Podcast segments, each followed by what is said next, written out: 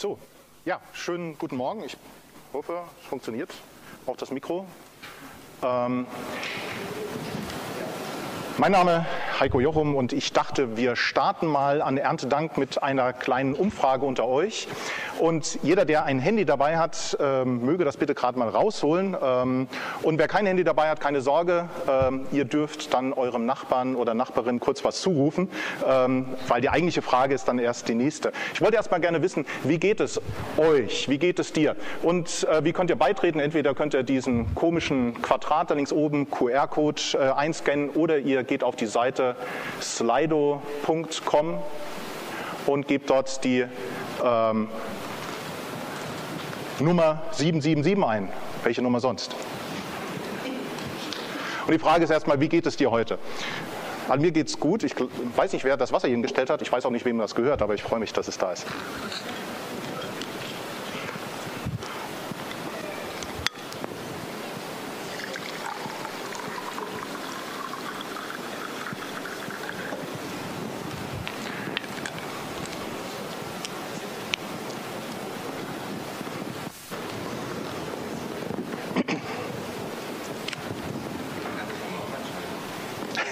Ja, wenn es dir mit, im Laufe der, äh, der Abstimmung besser geht, kannst du auch mehr Sternchen dir geben.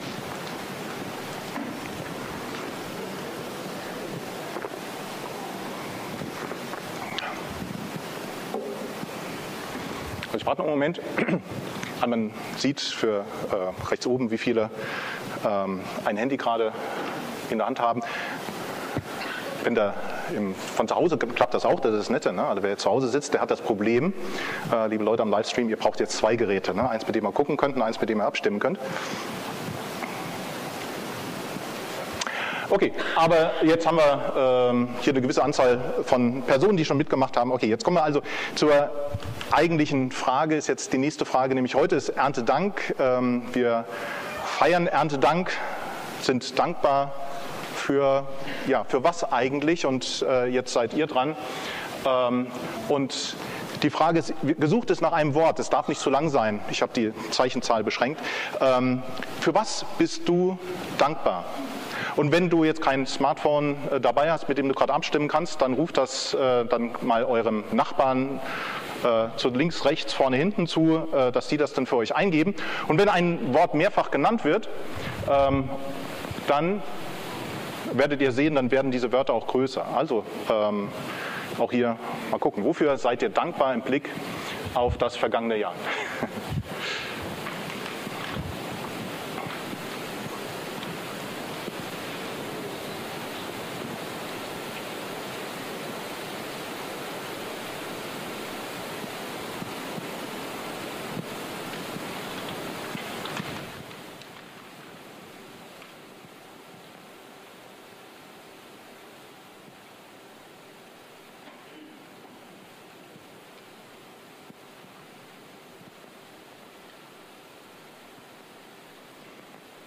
Ja, für diejenigen, die es aus der Ferne nicht so sehen können, ihr seid sehr kreativ. Viele Worte, Einkaufszentrum, Geschwister, Partner, Schwestern, Essen, Trinken, Gottes Gnade, Taufe, Regen, das Leben, Frieden, Gesundheit, Gottes Hilfe, Partner, Urlaub, Gottes Nähe, Spender, meine Kinder, Schwestern, Geschwister, Sohn, Hilfe, Bewahrung.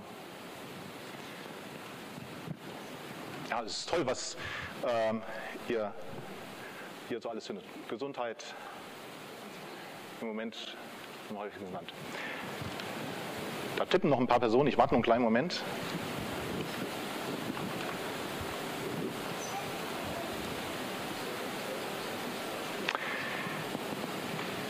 Ja, vielen Dank. Dankbar für die Gemeinde, Gemeinschaft, Frieden, Gesundheit, Familie, Regen. Ja, das ist toll im Moment. Genesung, Beruf, Gottes Segen, das Leben, Gottes Hilfe.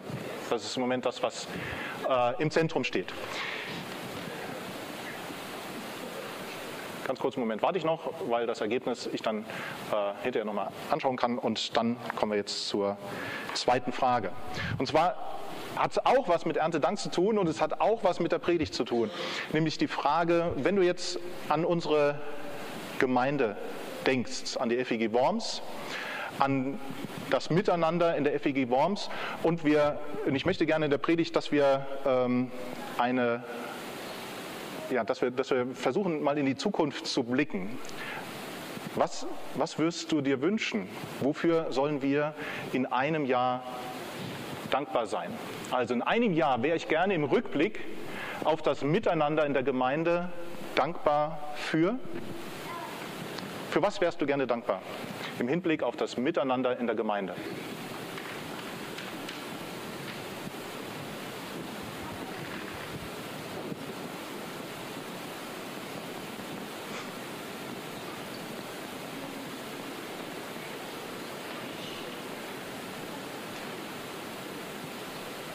Ja, die echte Gemeinschaft hat nicht ganz reingepasst. Ne? Das waren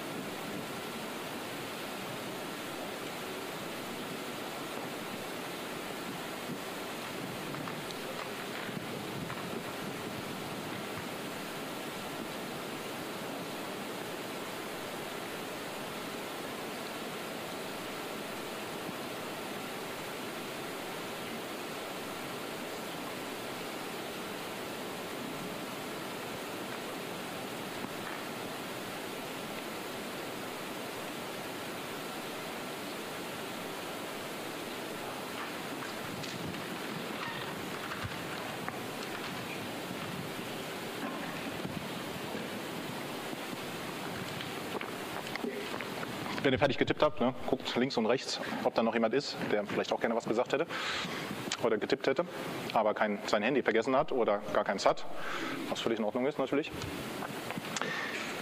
Ja, auch hier ähm, gucke ich mal, was wurde so genannt.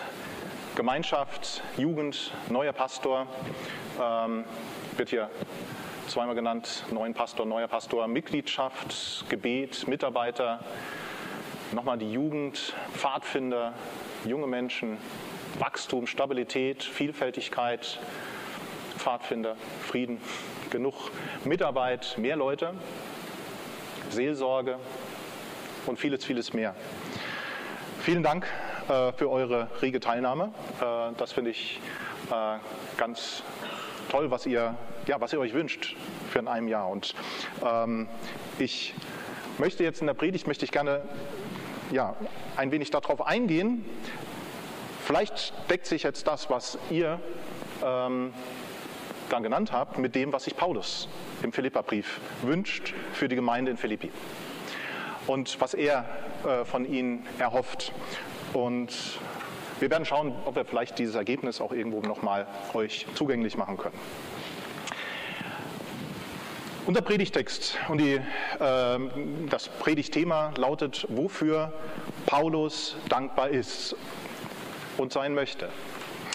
Der Predigtext steht in Philipperbrief, Kapitel 2, die Verse 1 bis 5.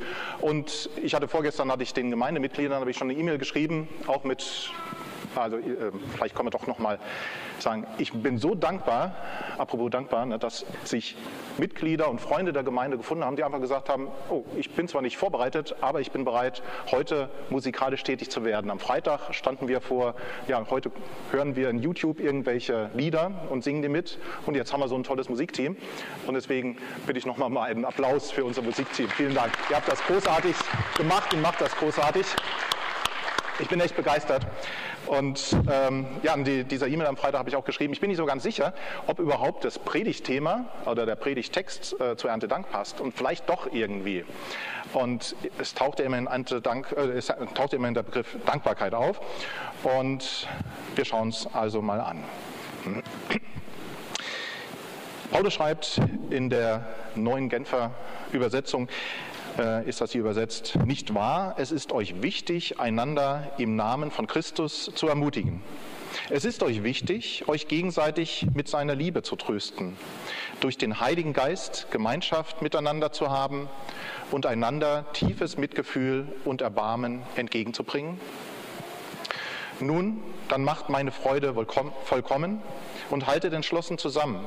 Lasst nicht zu, dass euch etwas gegeneinander aufbringt sondern begegnet allen mit der gleichen Liebe und richtet euch ganz auf das gemeinsame Ziel aus. Rechthaberei und Überheblichkeit dürfen keinen Platz bei euch haben. Vielmehr sollt ihr demütig genug sein, von euren Geschwistern höher zu denken als von euch selbst. Jeder soll auch auf das Wohl des anderen bedacht sein, nicht nur auf das eigene Wohl. Das ist die Haltung, die euren Umgang miteinander bestimmen soll. Es ist die Haltung, die Jesus Christus uns vorgelebt hat.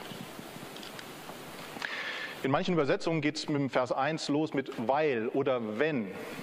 Ja, und auch dieses Wenn, wenn ihr das in einer Übersetzung, wenn ihr gerade mitlest, äh, das vor euch liegen habt, das ist auch hier gemeint eigentlich als eine Überleitung schon zu Vers 2. Das ist die Voraussetzung.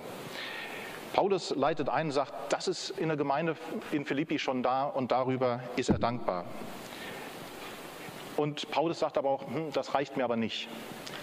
Mir reicht es nicht aus, das, was ich hier im ersten Abschnitt bei euch schon sehe, sondern ich möchte gerne noch mehr haben, möchte noch dankbarer sein können. Macht meine Freude vollkommen, so schreibt Paulus. Und ja, jetzt schon vorbereiten auf das nächste Jahr, auf Erntedank. Ja, wenn ihr gerade Spaziergänge macht, also vielleicht jetzt nicht, außer diejenigen, die einen Hund haben, die müssen ja raus, habe ich gehört. Ähm, aber wenn ihr jetzt Spaziergänge macht und geht an Feldern vorbei, dann seht ihr, die Landwirte, die fangen schon an, ihre Felder vorzubereiten auf die nächste Ernte. Und deswegen mein Gedanke, lasst uns doch auch schon vorbereiten auf das nächste Erntedankfest und dann voll Freude in einem Jahr zurückschauen auf das, was Gott geschenkt hat, auch hier in der Gemeinde. Warum, um was geht es eigentlich, was ist eigentlich unsere Motivationsgrundlage und die, jetzt drehen wir den äh, Bibelabschnitt kurz um, steht eigentlich in Vers 5 am Ende und ist gleichzeitig auch die Überleitung ähm, dann natürlich zum nächsten Predigtthema in dieser Predigtreihe. Das ist die Haltung, die euren Umgang miteinander bestimmen soll. Es ist die Haltung, die Jesus Christus uns vorgelebt hat. Also die Antwort, warum sollten wir das denn machen? Weil Jesus es uns vorgelebt hat. Es ist die Haltung von Jesus. Weil Gottes Liebe uns motiviert. Weil wir so sein wollen, weil wir so sein wollen und so sein sollen wie Jesus weil wir ihm ähnlicher sein wollen. So steht es in unserem Gemeindeauftrag, von Gottes Liebe motiviert. Da kommen wir her. Wo wollen wir hin? Jesus ähnlicher werden. Und diesen Gemeindeauftrag, den haben sich Mitglieder dieser Gemeinde vor 20 Jahren nicht einfach so aus den Fingern gesogen, sondern die Bibel ist voll von Beispielen davon, wie Gottes Liebe übergroß ist. Und die Aufforderung, Jesus ähnlicher zu werden, finden wir an anderen Stellen und so auch hier. Das ist die Haltung, die Christus uns vorgelebt hat.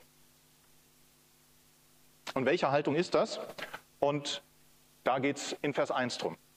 Nicht wahr, es ist euch wichtig, einander im Namen von Christus zu ermutigen. Das ist bei euch schon da. Es ist euch wichtig, euch gegenseitig mit seiner Liebe zu trösten, durch den Heiligen Geist Gemeinschaft miteinander zu haben und einander tiefes Mitgefühl und Erbarmen entgegenzubringen? Also in diesem Vers nennt Paulus schon einige Eigenschaften der Gemeinde in Philippi, die schon da sind. Dafür ist er dankbar. Weil ihr euch einander im Namen von Jesus Christus ermutigt. Dafür bin ich dankbar. Ich bin dankbar, weil ihr euch gegenseitig mit seiner Liebe tröstet. Ich bin dankbar, weil ihr eine Gemeinschaft habt, die nur der Heilige Geist schenken kann. Ich bin dankbar, weil ihr einander tiefes Mitgefühl und Erbarmen entgegenbringt. Und weil das schon da ist, und dafür ist Paulus dankbar, fordert er die Gemeinde in Philippi auf, noch mehr zu machen. Gleich mehr dazu. Bleiben wir im Moment noch bei dem Vers. Und vielleicht kennst du das schon, dass im Neuen Testament ganz häufig, wenn äh, von dem Wort ermahnen, trösten, ermuntern, ermutigen die Rede ist, trösten, ermahnen, ermutigen, dass da häufig ein Wort dahinter steckt. Das heißt im Griechischen ich hoffe, ich spreche es richtig aus, Parakaleo. Parakaleo ah. Wenn ein Mensch in Not ist und du möchtest ihm helfen, dann musst du Parakaleo betreiben. Trösten heißt nicht, heile, heile Jensche, wird schon wieder gut. So wie eine Mainzer Fasnacht. Und ermahnen heißt auch nicht, sag mal, kannst du nicht besser aufpassen? Mach doch die Augen auf. Das ist nicht ermahnen und das ist auch nicht zurechtweisen, was es in der Bibel auch gibt. Das ist vielleicht ein blöder Spruch nur. Wenn du Parakaleo, Trösten betreiben möchtest, dann ist es vielleicht dran, einfach zu dem Menschen hinabzugehen in sein Leid und sagen, ich, ich sehe dich in deinem Leid und ich weiß und ich ahne, wie es dir geht. Und Parakaleo, ermuntern, bedeutet vielleicht hier auch zu helfen. Und Parakaleo ermahnen bedeutet nicht zu schimpfen, sondern zu sagen, komm, bleib hier nicht unten, lass dir aufhelfen. Und wir betreiben Paralemo, ermuntern, sagen, komm, lass uns überlegen, was stand dir im Weg, warum bist du gestürzt, was steht dir in deinem Leben im Weg? Und wir können darüber beten oder wir können einfach praktisch anpacken und mithelfen.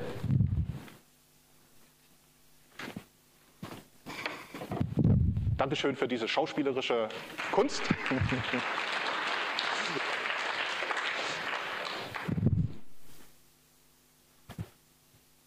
Findet Parakaleo auch in unserer Gemeinde statt?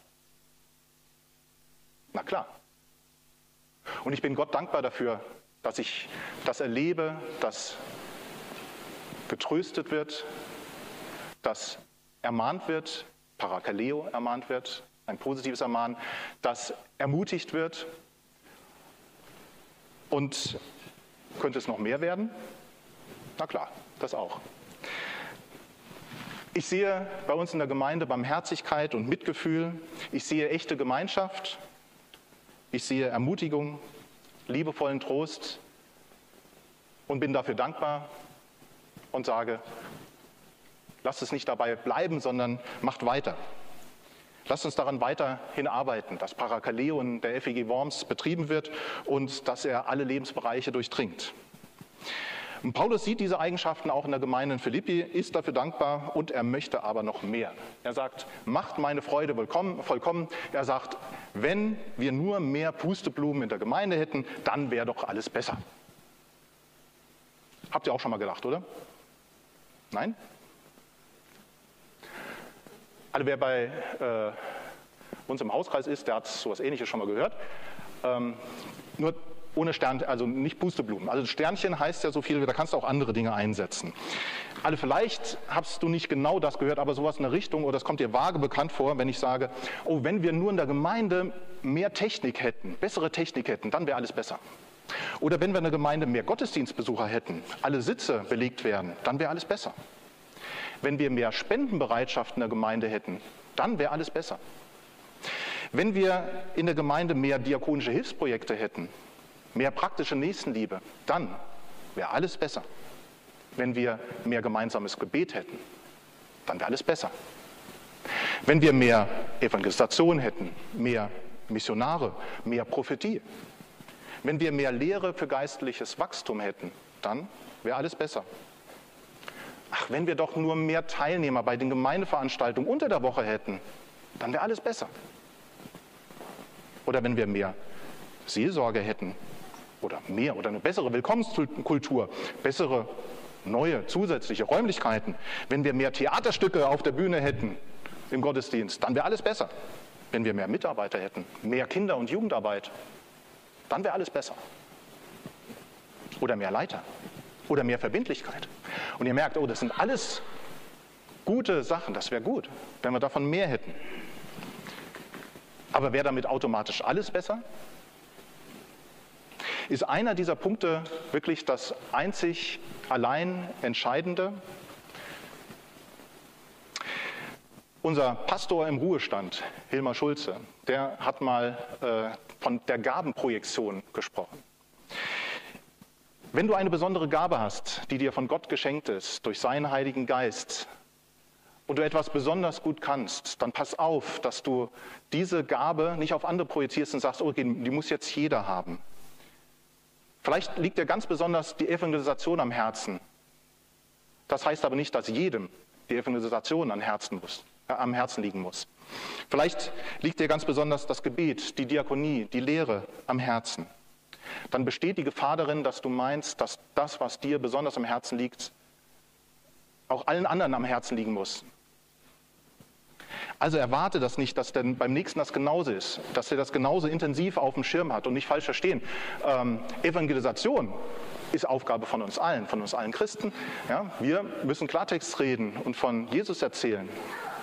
Aber das heißt nicht, dass das bei jedem in ausgeprägtem Maße vorhanden ist. Und das Gleiche gilt auch für Gebet. Wir alle sollen beten, aber es gibt welche, die haben die besondere Gabe des Gebets und können das besonders intensiv betreiben und haben da eine Sehnsucht danach, über lange Zeit auch mit ihrem Herrn im Gespräch zu sein. Paulus schreibt im Römerbrief und im Korintherbrief von einem Bild der Gemeinde als ein Leib. Die Gemeinde als Leib. Und vielleicht einen solchen Leib wie von diesem Topmodel, sieben Jahre alt. Und ein Leib, der aus verschiedenen Dingen besteht. Hat einen Kopf, der Kopf hat Ohren, Nase, Augen, Mund, Zunge, Arme, Hände, die anpacken können, Füße, die laufen können und dann noch viele Teile, die wir gar nicht sehen. Ein Herz, ein Magen, eine Niere, eine Leber, ein Darm, Gelenke, Nervenbahn. Daraus besteht ein Körper und noch aus viel mehr. Und so ist es mit der Gemeinde auch. Sie besteht aus vielen Teilen, nicht nur aus einem. Stellt euch vor, die Gemeinde würde nur aus einem Körperteil bestehen. Ein Bild, was ich vor einigen Jahren schon mal äh, verwendet hatte. Ein Leib, der nur aus Händen besteht. Boah, die können aber toll anpacken hier in der Gemeinde. Ja, sie packen, wissen nur nicht, was sie anpacken sollen, weil sie sehen ja nichts. Sie hören keinen, der um Hilfe schreit, weil sie kein Ohr haben. Und sie können nicht hinlaufen, nämlich auf Händen laufen. Versucht das mal. Ganz schön anstrengend, wenn es dir überhaupt gelingt. Wir brauchen einen kompletten Leib. Ein Kopf ist zwar schön, aber stell dir vor, der Kopf besteht nur aus Augen. Wir sehen ganz viel, aber wir können nicht hören, wir können nicht trösten. Und so ist es mit den Gaben auch. Lass uns gucken, dass wir verstehen, jeder hat seine Gabe in besonderer Weise und erwarte nicht, dass jemand anders diese Gabe in besonderer Weise auch hat. Lass uns in der Verschiedenartigkeit, die wir haben, das akzeptieren. Und wenn es vielleicht doch etwas gibt, was wir für die Pusteblumen einsetzen können, dann vielleicht, wenn wir nur mehr Jesus und mehr von seiner Liebe in der Gemeinde hätten, dann wäre alles besser. Wenn wir viel mehr auf das Haupt des Leibes gucken, nämlich auf Jesus Christus, und mehr von seiner Liebe in der Gemeinde haben und mehr nach seinem Willen fragen, dann gibt es vielleicht ein Mehr von vielen der vorhin genannten Punkte.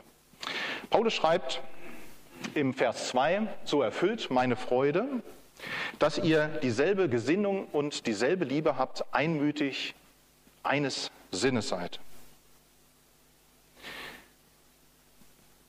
Lasst uns dieselbe Gesinnung haben.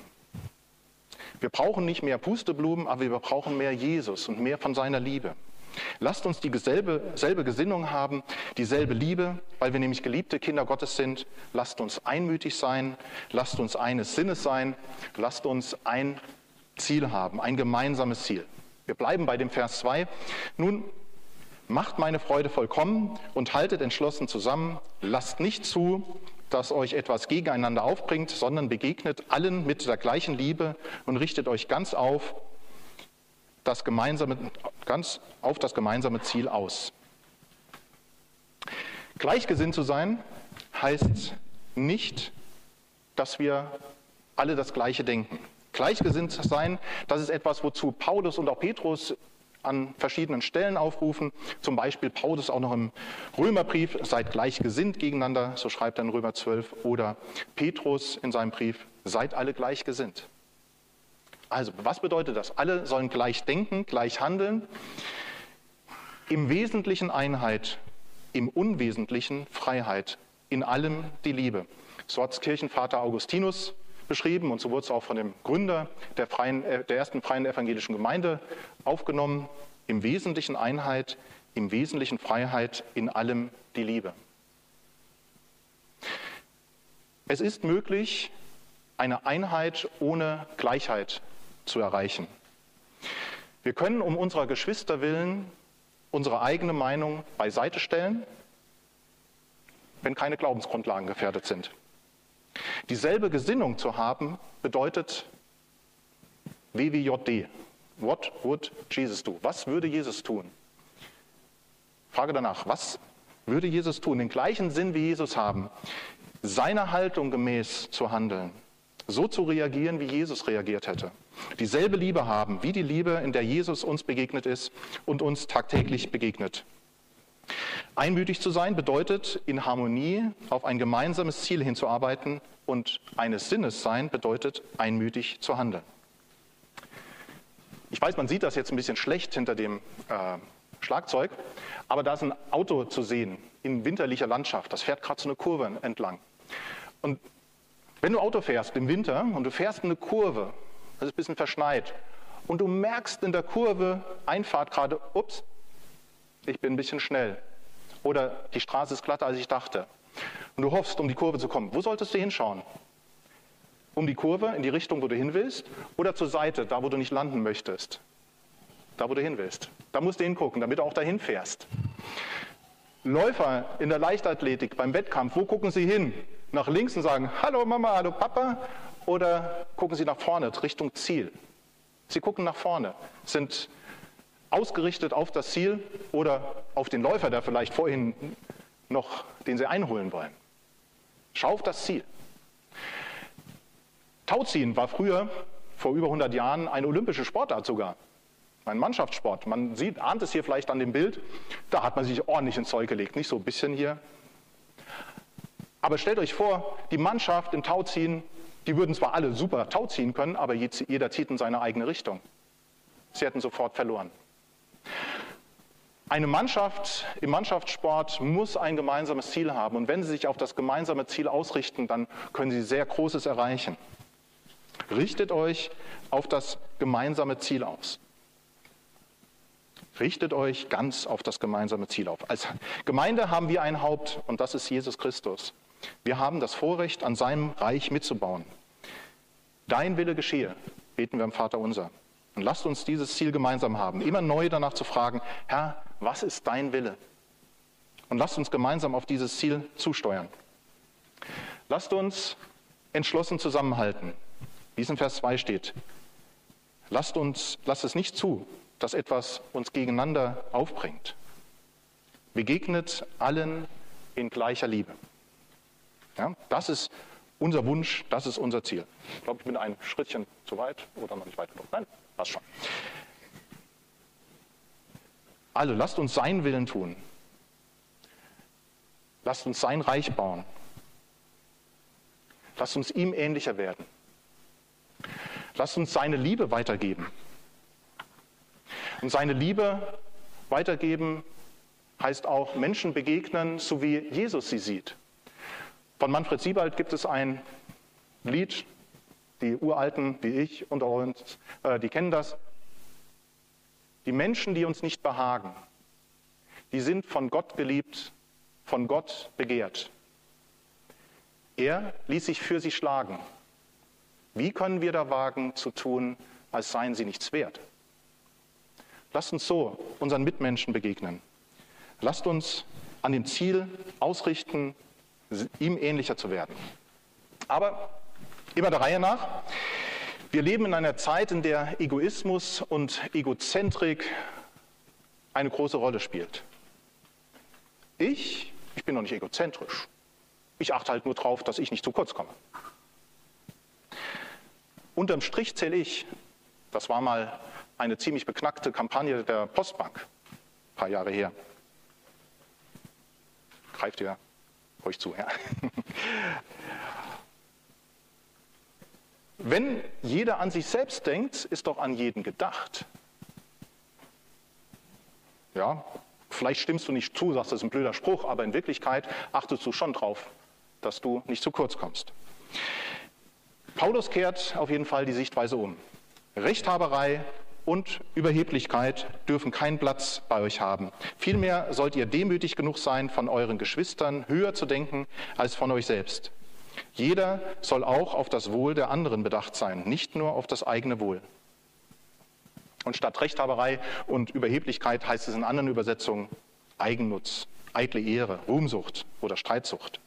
Egal welche Formulierung, es sind, es sind womöglich die größten Feinde der Einheit und Einigkeit in einer Gemeinde. In einer Auslegung fand ich von William MacDonald die Formulierung, wann immer man Leute findet, die daran interessiert sind, ein Krüppchen um sich selbst zu sammeln oder nur für ihre eigenen Interessen zu fördern äh, oder nur ihre eigenen Interessen zu fördern, wird man die Saat von Streitigkeiten und Zwietracht finden. Und Paulus sagt, Rechthaberei und Überheblichkeit dürfen keinen Platz bei uns haben. Und, es gibt, und er gibt uns eine Lösung. Er sagt nämlich, in Demut achte einer den anderen höher als sich selbst. Bist du, bin ich, muss ich mich als allererstes fragen, demütig genug, von meinen Geschwistern höher zu denken als von mir selbst? Und Vorsicht, sagt nicht so schnell ja, denn das ist ein hoher Anspruch. Die Interessen der anderen über die eigenen Interessen zu stellen, das ist nicht leicht zu denken und schon gar nicht leicht umzusetzen. Das ist doch eigentlich unmenschlich. Und das stimmt. Es ist unmenschlich, aber es ist göttlich. Jesus hat es uns vorgemacht. Jesus ist unser Vorbild. Er hat seine Interessen zurückgestellt, hat unsere Interessen über seine Interessen gestellt. Er hat uns vermöglicht, dass wir versöhnt mit Gott leben können. Das ist nämlich sein tiefstes Interesse.